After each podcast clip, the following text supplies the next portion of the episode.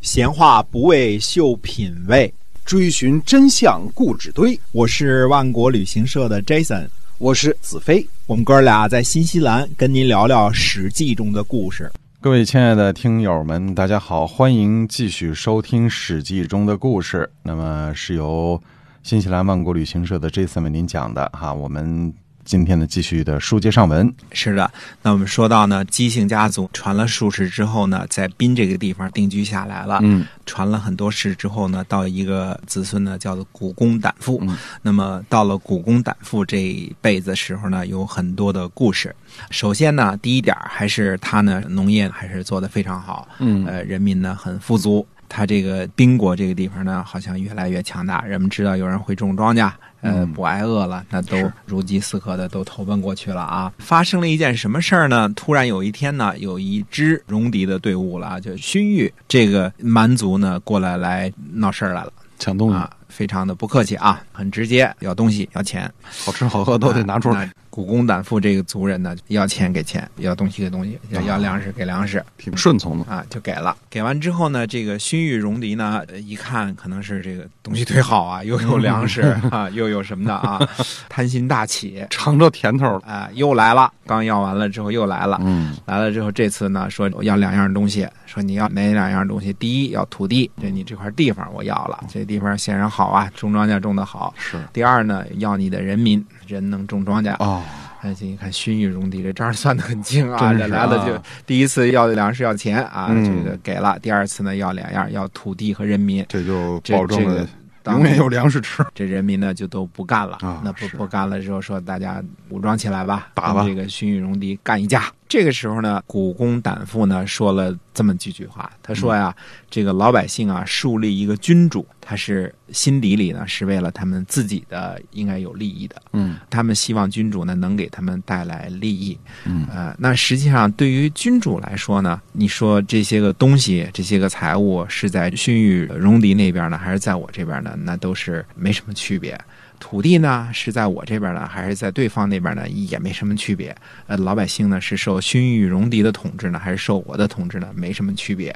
呃，所以说呢，我不能够呢，因为要保住我的这个君主的地位而打仗，因为打仗呢、要死人。嗯对，呃，伤人父子，有死有伤了之后，嗯为了我自己能做君主这种事儿，我不忍干。哎，很仁慈你看出这个人是个非常有这个想法的人啊。嗯嗯结果呢，那他怎么做的呢？就带着自己的私属族人啊，带着自己的这个呃亲信和这个家人呢，嗯连夜跑了啊，离开了，不做宾国的国君了，跑到什么地方呢？跑到齐夏。齐夏是什么地方？它北边呢是所谓的黄土高原，是在这个岐山的脚下，它是在整个渭河平原的这个西部。渭河平原整个是冲积平原，非常的肥沃的土壤啊。嗯嗯那么它是渡过了七水、沮水，再翻过了梁山，最后到达了齐夏啊嗯，到这个地方了。我们说的渭河平原，或者叫八百里秦川，实际上比八百里还不止，应该有一千六百里，八百公里。呃，要从旗下算算到潼关的话，那就是八百里秦川，这也是中华民族的这个发祥地之一，这养育了无数的王朝啊。你看什么封啊、旗下呀，还有好几个都城都是咸阳附近的。嗯那么这个旗下呢，现在应该是在陕西的宝鸡附近，嗯那就是八百里秦川的靠西边的这个地方。那么逃到了这个地方，嗯，有一件事儿没想到，这个宾国人民啊，扶老携幼，举国迁徙，跟过来了。哦，跟着他走了，啊跟着他走了，嗯地也不要了，整个这个宾国，所以现在我们说陕西的宾县，那还不是周朝立国的时候那一波人，那嗯这波人呢，整个追随古公来了。这个君主呢，呃，如此的仁慈，如此的有本事，想辞职都没地方辞，就想想递辞职信，这个不收啊哎，这大家个都跟着你不收，哎嗯跟着你啊，非得跟着你，跟定了就得把你当君主啊。哎，我从这点儿又说句闲篇儿，我就说中国呢没有奴隶制。要按照我们奴隶制的分法呢，嗯那这个周朝以前啊，夏商都属于这个奴隶制奴隶的对国家。嗯，你什么时候见过奴隶制的国家？奴隶们举国迁徙啊，对，这是不可能的。那你没有自由嘛？对，吧奴隶是没有人身自由的，嗯奴隶是没有最大的特点就是没有人身自由，对，可所买叫卖，奴隶，哎，哎，可以拆散人家这个家庭，嗯，呃，可以这个身上烙着印儿，脚上带着链子，啊啊甚至可以随意夺去这个奴隶的这个生命哈，哎，这都是手铐这些啊，嗯那不是那个白金的链子啊，都是铁链 子锁着你的、 啊是真。链子，你什么时候奴隶？直到这个我们说近代的美洲的这个奴隶也是一样啊。你看嗯前些天那个电影不也是这样吗？戴着手铐脚镣子对，脸上刻着字儿，你跑到哪家去还得给你抓回来，是吧哎？是，这叫奴隶，没有人身自由，被当做物品一样卖来卖去，这叫奴隶。呃嗯，奴隶能举国迁徙、扶老携幼，这叫奴隶吗？这是不可能呃的。中国没有这么一个奴隶制，那宾国就是一个很好的例子。如果宾国是奴隶制度，那就奴隶主的天下，对吧？嗯对，那就是都戴着手铐脚镣在地里劳作的人，那不是、嗯这些人都是所谓的自由人，他可以跟随着古公旦夫到了旗下，对，那么这么多人民爱戴他，到了旗下这个地方的这个土地显然也更好了。嗯这个时候，古公胆父呢，带着宾国的这些人就开始在渭河平原的定居下来了。嗯，这就是很大的、很辽阔的一片天地了，非常的呃有发展前途了。那么这个时候呢，古公胆父呢又改掉了一些个戎狄之俗，嗯原来从部族那个时候流落到戎狄之间的时候啊，就没有开始有这么多政治制度上的改革。那么古公胆父呢，开始呢改革了一些个习俗，嗯呃，设立了这个官职，呃，司空啊、司寇啊、司马呀、设立了一些个官职，嗯管理人民。那么开始呢，照着中原的这个方式行事，因为本来也是中原的这个望族嘛，对啊嗯，而且呢，开始修建城郭，这是很大的一个进步了。对，哦，有城池这个概念出啊现哈，我们说三里之城，七里之郭啊，嗯这个是城和郭，城是内城，郭是外城，对外吧？城对，那么，呃，城郭一开始修建起来呢，还且建造居室，盖房子。盖房子，嗯，哎，周朝的建筑啊，大家不可小觑啊。周朝的关于建筑呢，那还是相当相当牛的。啊嗯，我们知道呢，呃，有一本书呢，那叫周朝的书啊，叫《考工记》啊、考是考试的考，嗯，工是工人的工，嗯《考工记》。那么，《考工记》这本书呢，专门记载的是什么的东西呢？就是建筑的格式、样式，这个城郭到底是多高、多长，怎么建，几步几里，什么样的王城是什么样，小城是什么样，它专门有一套的这个东西。就记载当时周朝的这个各哎种周朝的嗯这种些啊建筑，，但是周朝的这一套东西绵延几千年，它都不觉得。你比如说，嗯我们后来说北京城的建立，它是几个啊？在周朝的时候，《考工记》里边是叫前朝后世，左祖右庙。嗯那你看北京城最早的建立元大都的时候，前朝前面是皇宫，对吧？对对后边呢就是市，后边后海、什刹海那边就是集市。前朝后世，左祖右庙，左边一定是祭祖的地方，嗯呃右边呢一定是家庙啊，这是社稷坛啊。嗯，那前朝后世左祖右庙这种方式，包括宫廷有多大，哎很多很多很多的东西啊，就一间是多大，几间是怎么样，所有的这些细节都不出考功绩的范例，很多啊都是依循古代的时候的一些个规矩建起来的。那考功绩这本书，我们说后来啊，这你比如说，呃，武王伐纣成功之后，最主要的一个建筑就是营造洛邑，就是在洛阳，嗯这个地方建造这个洛邑，这就是后来的东周嘛。啊，对嗯说这是到了这个洛水平原了，这是属于河南了，对吧？原来是陕西，后来是河南， 对吧？啊西，周和东周，啊，西周、东周嗯啊，那么说，呃，营造洛邑呢，那就是很大的一个建筑工程。周朝的这个这搞建筑还是相当相当牛的。那么从古公胆父这个时候呢，就开始呢建造房屋屋室，开始建造城嗯郭，这就很了不起了。一个大的王朝的一个景象就开始有点谱了，有点样嗯子，有点影儿了。之前可能还住在，就是说完全是一片旷野，就是说这没有一个像城墙这样的逮着东西哪来住哪儿 哎，保护树上啊，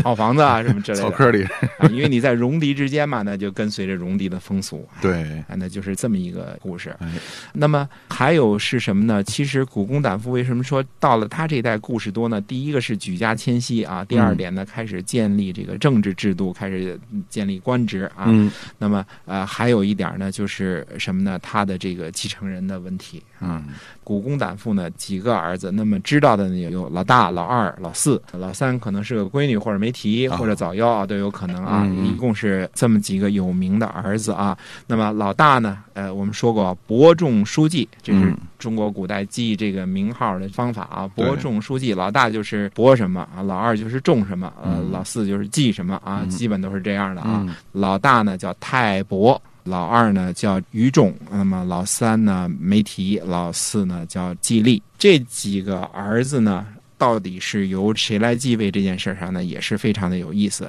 嗯呃，按道理来说呢，就是中国人讲的传子不传女，然后传长不传幼，对呃，传嫡不传庶，对嗯啊，这是基基本几个要求啊，就是说，呃，第一呢要传男啊，第二呢要传给老大。那么这几个儿子呢，老四季历有一个非常的好的儿子，他的儿子从小就有很多这个吉祥的征兆。可能从小说话比较像大人呐、具体没说什出么生 的时候带着头顶光祥环啊 云什么的，哎，这个类似翅膀上什么啊的下来了能，说话 啊什么之类的这些啊，就满地跑，啊，但是没说具体是什么嗯就很啊。多吉兆，那么祖爷爷呢就看中了啊，哦嗯古公胆父呢没事儿就叨了，说这个我们周家姬姓家族啊，如果要是能够兴旺发达的话，可能就得。在这个孙子上应验了，所以这个老太爷呢，到了这个，这老大老二一听呢，嗯呃，就听出来了，说有意呢要把这个位子呢传给老四，吉利，哎，嗯，这哥俩呢，老大老二呢就跑了。所以我们说，古代经常有这种让贤让位的这种事儿啊。嗯，老大和老二呢，跑到什么地方？跑到吴，跑到苏州去了跑挺老远， 这是挺老远 啊，翻山越岭啊，对跋山涉水，跑还到真是吴这个啊地方去了。那么老大老二呢，我们先呃说这一支啊，这个老大老二呢，后来就在吴这个地方呢受人们拥戴，这有本事的人呢，到哪儿他都当头儿啊，嗯哎被被在在在吴这个地方呢就当了王了啊、吴王 啊是。吴王，确实是吴王啊。那么到后来呢，后来我们说大家知道，讲完武王伐纣之后，就知道周朝就建立了。那么周朝呢，先是武王，武王之后呢是成王啊。那么在成王的时代呢，就去找。找他这个祖先啊，嗯找这个老大老二这一支，最后在吴这个地方找到了，说：“哎呀，这是我们是这个一家子啊，要封你。”那么当时呢，这个家族呢，在这个吴这个地方已经当了王了，嗯结果呢，又把他们的一支呢又封回到了中原，这就是虞国。我们说虞姬，呃，《霸王别姬》那个虞虞姬，姬虞国就是这一支儿又跑出去又回来，这支儿嗯开始封的。就是老大老二跑出去以后哎，从这个从这一支里又分出来的，哎，对，老大老二跑的时候呢，断发纹身，把这个哦头发呢就给剪了。嗯呃，这个我们说身体发肤受之父母啊，嗯这是孔子之前的事儿啊。嗯但是呢，看来古代也认为剪头发还做了一些个这个图腾啊，纹身呐，啊就开始这个弄黑了。断发纹身的意思就表示我这个人废了，不能用了，不能够继续当王了，所以就跑掉了。嗯啊，这是断发纹身的含义，表示不为正统所接受了。嗯那么断发纹身跑了之后呢，就在这个吴国定居下来。吴王呢，很长时间传到二十世之后呢，还没有什么太大的消息知道。但是后来呢，他的一个后代呢，大家说起来都知道，那就是吴王阖闾和吴王夫差。啊，这啊，两吴个王非阖常有闾名成的为这个春秋五霸之一啊。，嗯那么反过来说，这一支呢，那就由姬立老四来继承了。嗯老四的儿子是谁呢？他名字叫昌，就是后来的